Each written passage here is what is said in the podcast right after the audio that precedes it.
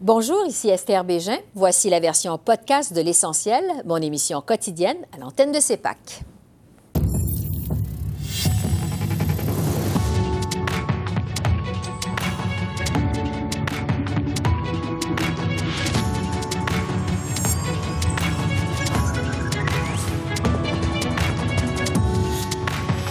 Ce soir, Accusé d'inconduite, le juge de la Cour suprême du Canada, Russell Brown, démissionne.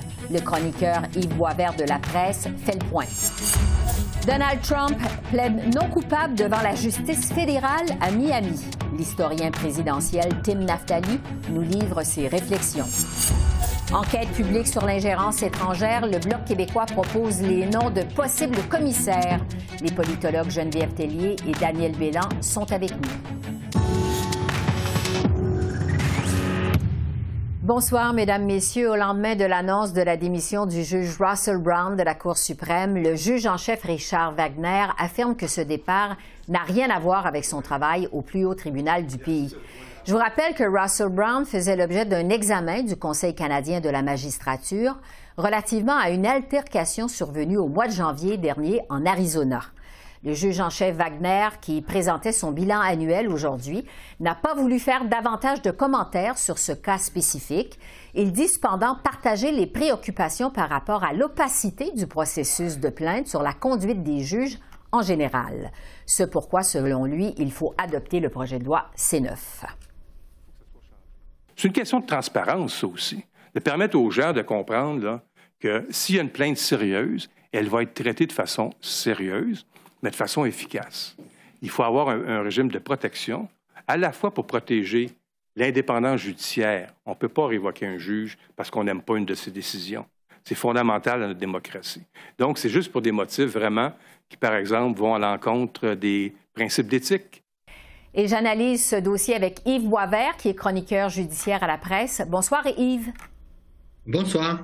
Le juge Brown faisait donc l'objet d'un examen du Conseil canadien de la magistrature. Son avocat affirme que toutes les preuves soutiennent sa défense, dont des enregistrements vidéo qu'on a pu voir d'ailleurs à la télé. Euh, mais le juge Brown a choisi de démissionner et dit que le bien commun est mieux servi par sa retraite. Comment vous, vous expliquez sa décision?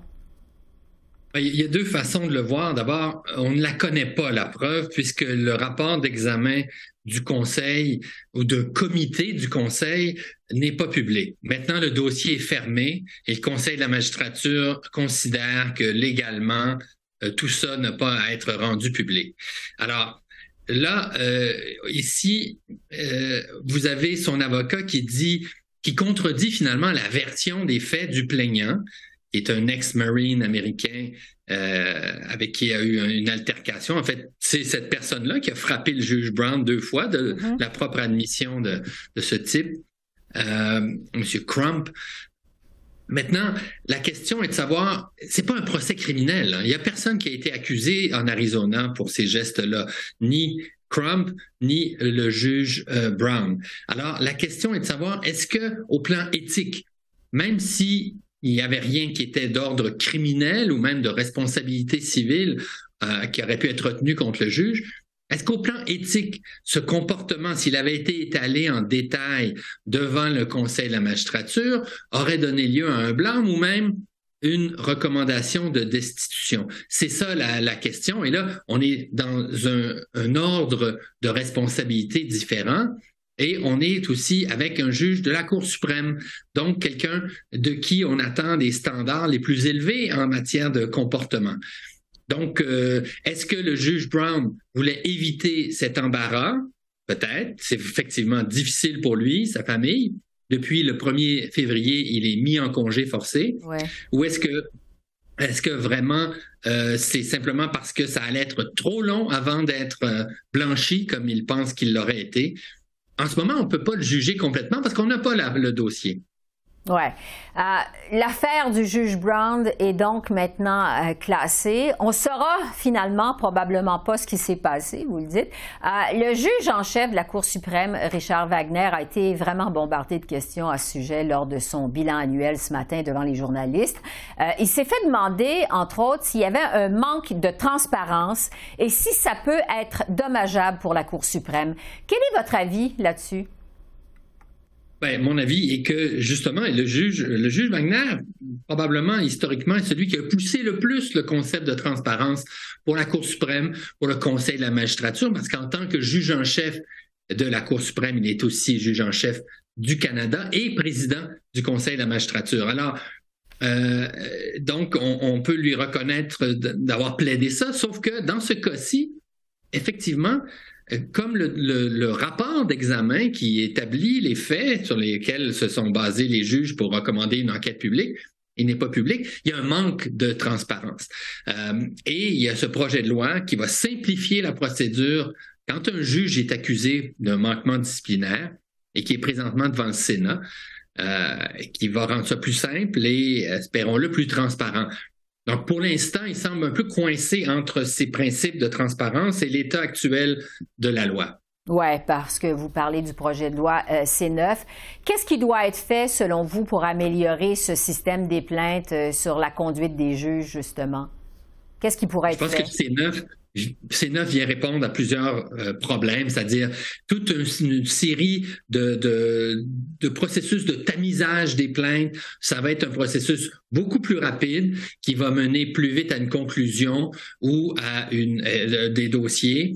Euh, ensuite, il va y avoir des limites à ce que les juges vont pouvoir faire en tant que, que défense, parce qu'il y a eu des cas franchement gênants je pense à l'affaire Giroir au Québec, où le dossier a traîné euh, il y a eu un abus de procédure de la, vie même du juge en chef. C'est ce qui a entraîné d'ailleurs cette demande de changer la loi. Euh, donc, rendre ça plus simple, plus court, plus contraignant et plus ouvert pour que le public puisse voir un peu comment les plaintes sont traitées. Ouais.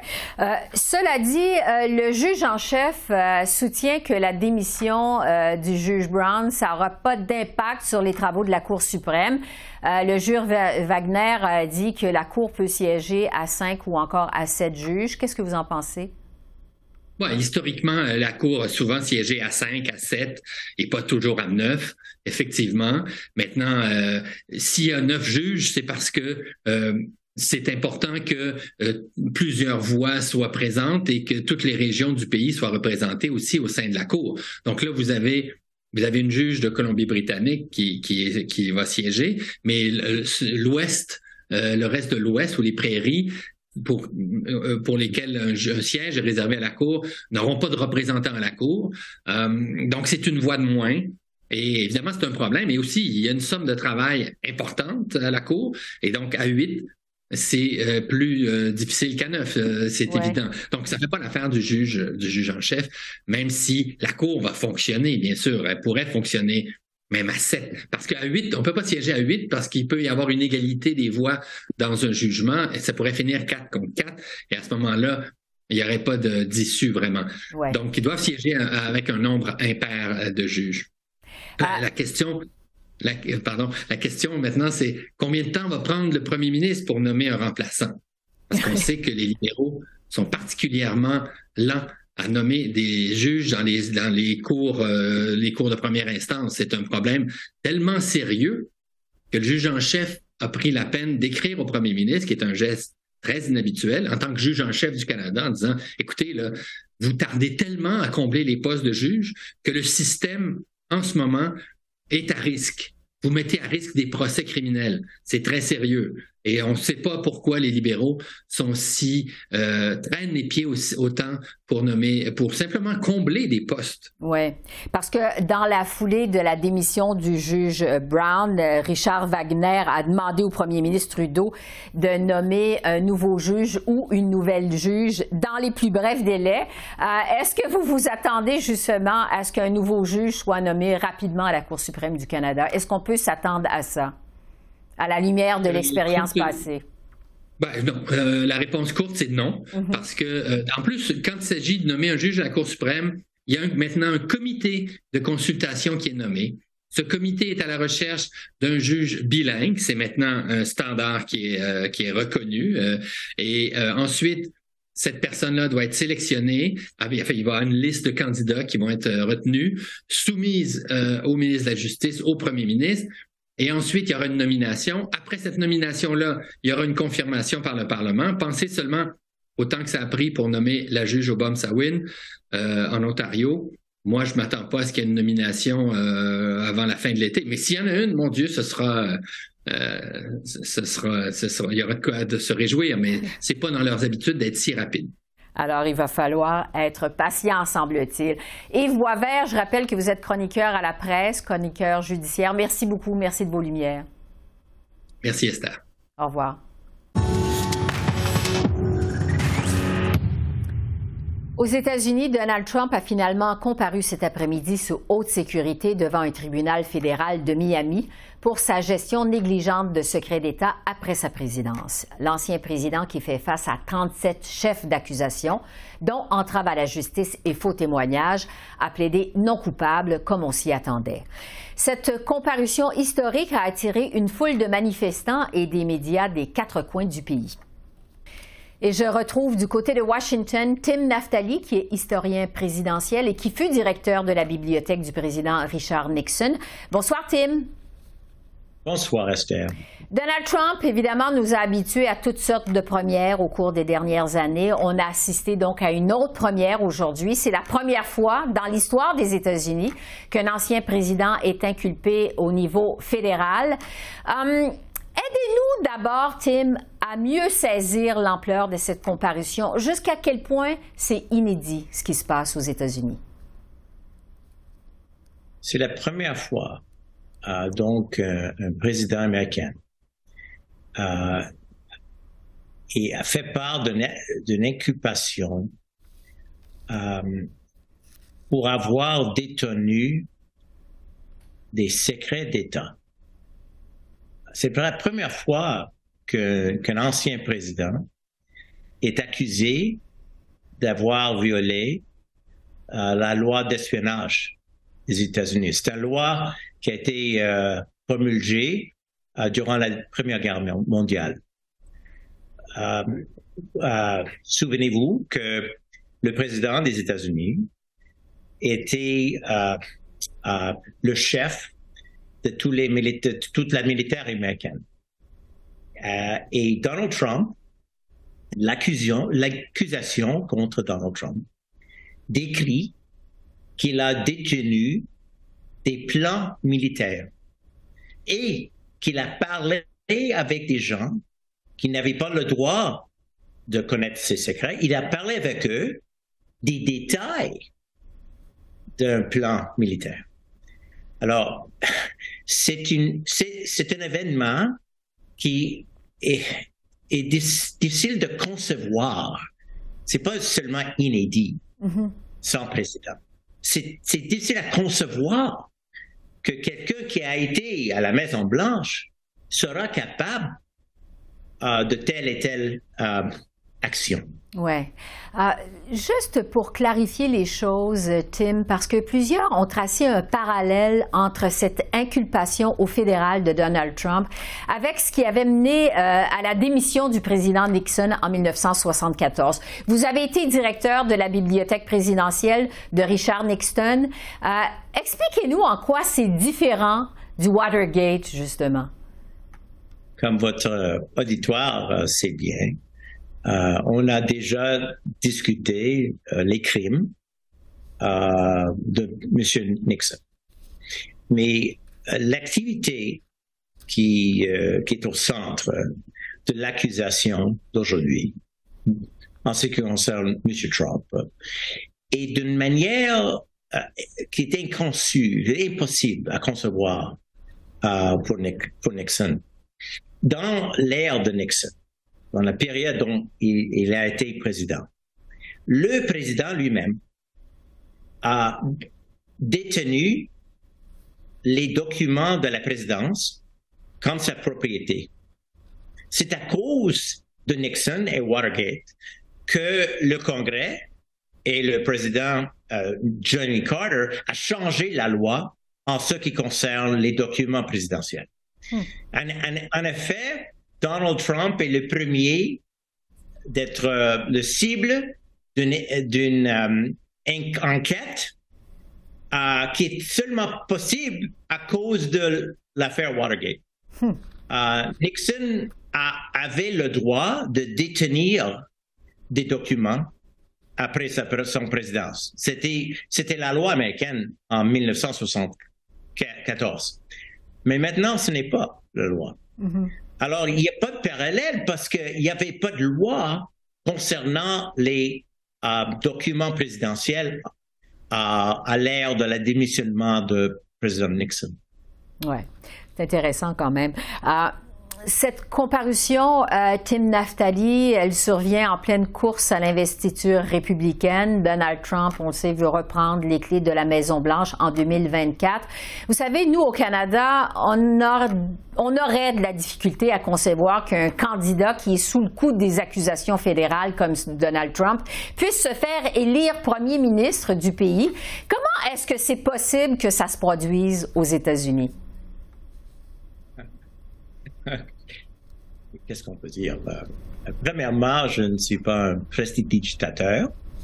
on ne sait pas, on ne sait pas ce qui va arriver en 2024.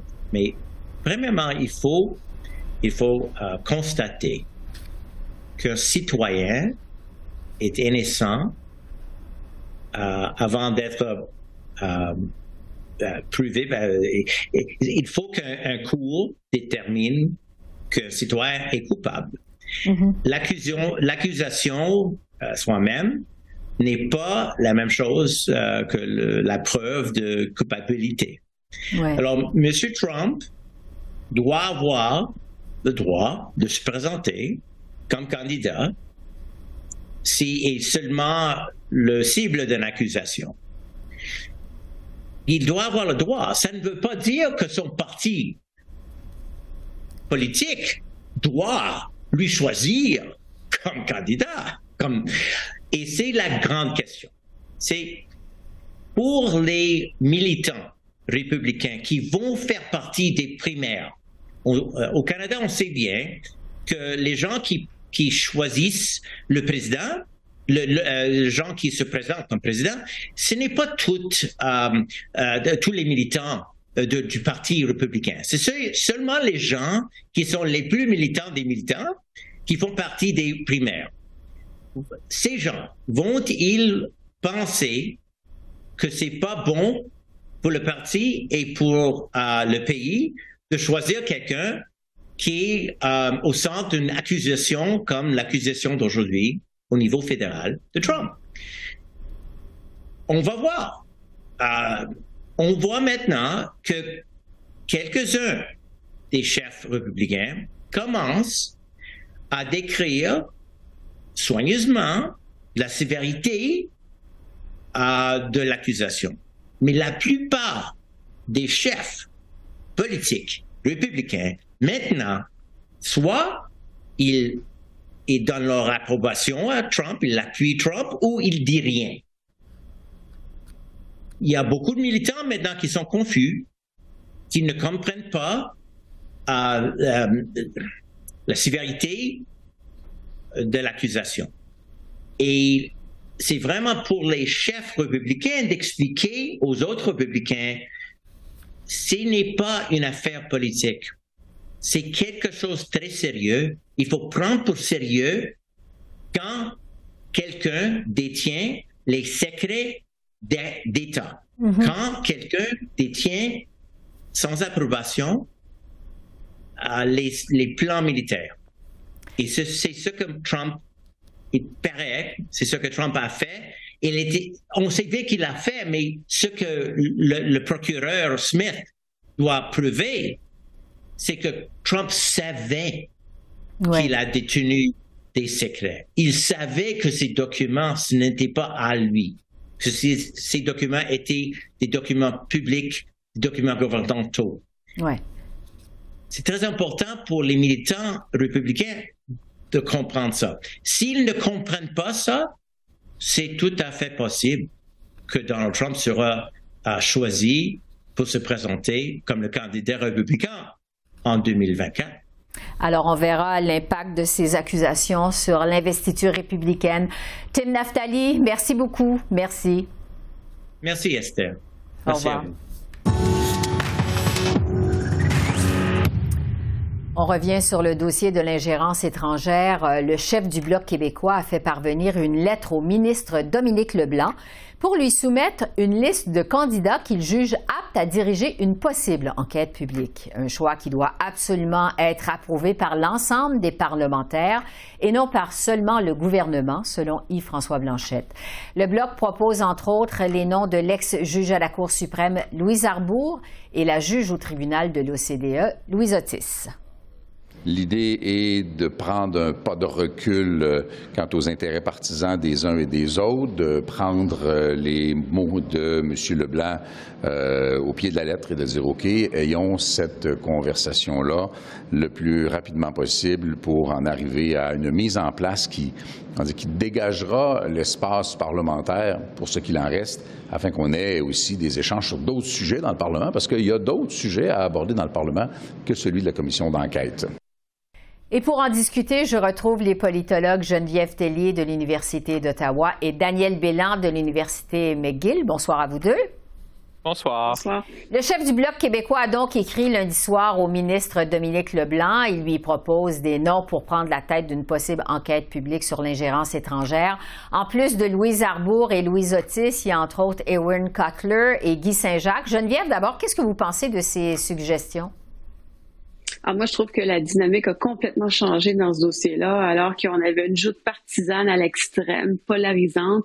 Là, on se rend compte que chacun des chefs de parti essaye de, de, de monter au-dessus de la mêlée, puis de, de démontrer qu'il y a l'étoffe d'un leader euh, qui veut mettre la partisanerie de côté et d'arriver avec des solutions. Alors, c'est la démarche qu'on voit en ce moment de la part du chef du Bloc québécois, et donc de lui de présenter une liste de noms de personnes crédibles, euh, ce qui va un peu forcer la main du gouvernement Trudeau, parce que M. Trudeau va va devoir dire euh, oui, c'est des bons noms ou bien non, moi j'en ai d'autres, et donc amorcer une, une, discussion sur ce sujet-là.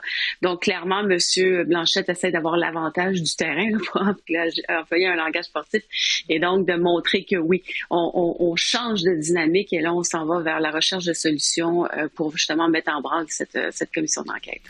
Oui, parce que justement, euh, Daniel, on vient de l'entendre, le chef du Bloc québécois dit qu'il veut prendre un pas de recul quant aux intérêts partisans. Mais après toutes les attaques euh, qu'on a entendues contre David Johnston, euh, est-ce que ça va être difficile de trouver un candidat qui va être prêt à se lancer dans cette arène? Ça peut être difficile, mais dans le cas de M. Johnston, il avait été nommé par le premier ministre et sans l'appui des partis d'opposition. La différence ici, c'est que si on pouvait nommer quelqu'un qui fasse le consensus euh, parmi les partis d'opposition et le gouvernement, ben là, ça changerait la dynamique. Ce serait plus facile d'attirer euh, quelqu'un. D'ailleurs, M. Blanchet euh, fait un peu exprès dans sa lettre, il a mentionné un ancien, député, un ancien député et ministre de la justice libérale, Erwin Cutler.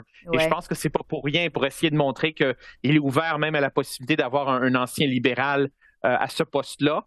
Euh, je ne sais pas si M. Cutler serait intéressé à faire ça, franchement, mais euh, l'idée d'avoir euh, l'appui de, tous les, grands partis Ottawa pour ce qui est du choix vraiment de, la personne qui serait la mieux en mesure de, diriger une commission comme ça, je pense que c'est probablement la meilleure façon d'attirer des, ou d'avoir quelqu'un qui, soit prêt à le faire, c'est de se dire bon au moins si tous les partis sont d'accord, je serais peut-être pas la victime de ces attaques-là comme M. Johnston euh, euh, l'avait subi. Ouais. Euh, Monsieur Johnston, justement, revenons sur les événements à partir de vendredi. On le sait, a démissionné. donc, vendredi en fin de journée, le ministre Dominique Leblanc a ensuite fait une sortie publique pour renvoyer finalement la balle au parti d'opposition. Geneviève, qu'est-ce que vous avez pensé de la réaction du gouvernement Trudeau à la démission de David Johnston? Euh, c'est une réaction qui a été très rapide. Puis je dirais aussi de la part des partis d'opposition. Pierre Poilievre aussi est intervenu rapidement. On sent vraiment que c'est une patate chaude. Euh, et en même temps, on veut pas s'enliser, s'embourber dans ce problème-là. Alors, je pense que le gouvernement Trudeau a bien réalisé que le point d'achoppement, c'est la commission d'enquête. D'ailleurs, M. Johnson, on ne faisait que parler de son refus de mener une commission d'enquête publique. Et c'était ça le cœur de l'enjeu.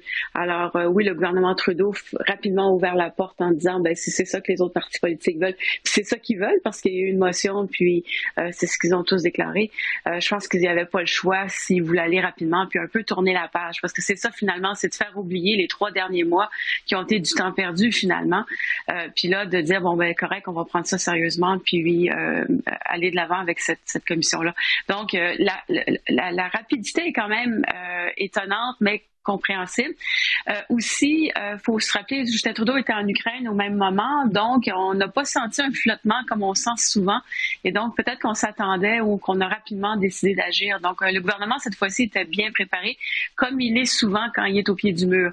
Euh, il est mal préparé quand les crises commencent, mais quand il s'éternise, là, il commence à prendre d'autres décisions qui sont peut-être un peu meilleures. Ouais. Euh, mais Daniel, est-ce qu'on peut croire qu'il y a une vraie ouverture, je dirais, de la part des libéraux pour lancer une enquête publique?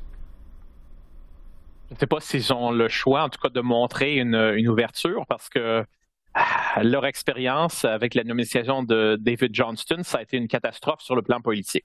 Alors, euh, il faut passer à autre chose. Et euh, j'ai l'impression que l'idée d'une commission euh, donc est, presque inévitable à ce point-ci. Euh, si là, les, libéraux euh, rebrousseraient chemin après avoir reçu la, lettre de, de M. Blanchet, peut-être des lettres équivalentes plus tard de Jack Mitzing et de Pierre Poilièvre suggérant des noms, je pense que ça serait, ça créerait une, une, une, crise politique à Ottawa. Je pense que là, on était, on était trop loin en disant qu'on on ouvre la porte et je pense que ça va être très difficile pour les libéraux de refermer cette porte-là. Et s'ils le font, euh, ils pourraient perdre des plumes. Ouais. Geneviève, est-ce qu'on peut s'attendre à une annonce de cette enquête publique d'ici la pause estivale? Vous vous attendez à ça pour quand? Je vais dire malheureusement oui. Moi, personnellement, j'aurais bien aimé qu'on prenne une pause. Euh, il me semble que les, les esprits sont assez échauffés. Si on avait pris la pause estivale en disant ben, chacun on retourne dans notre dans nos quartiers, on réfléchit à ça, on, on, dialogue entre nous et en septembre on revient ou, on revient avec des propositions. Là, on voit qu'il y a beaucoup de partis veulent régler ça avant la pause. Dominique Leblanc l'a dit hier, le ministre libéral l'a dit encore hier. Euh, ça pourrait être fait d'ici euh, la fin de la semaine prochaine, qui est la fin de la, la session parlementaire. Euh, la lettre de M. Blanchette semble aussi dire, ben, si on veut régler ça rapidement, donc avant d'aller euh, à la pause estivale, on pourrait le faire. Mais plus on va vite, moins on, réfléchit aux détails puis aux enjeux.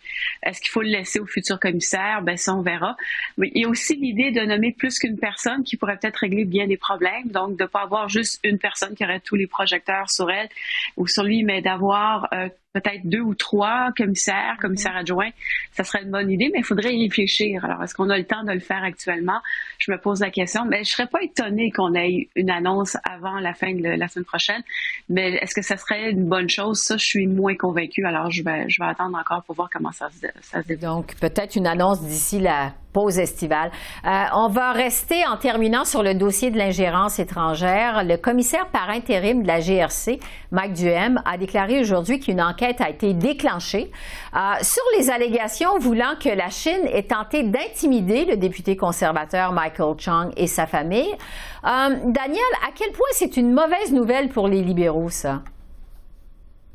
Oui, ça dépend de ce qu'on va trouver, hein, mais euh, il y en a une, euh, il y en a des dizaines d'enquêtes comme ça, pas nécessairement sur des députés fédéraux, mais en matière d'ingérence. Euh, pour ce qui est de la GRC, on parle d'une centaine d'enquêtes qui sont en cours.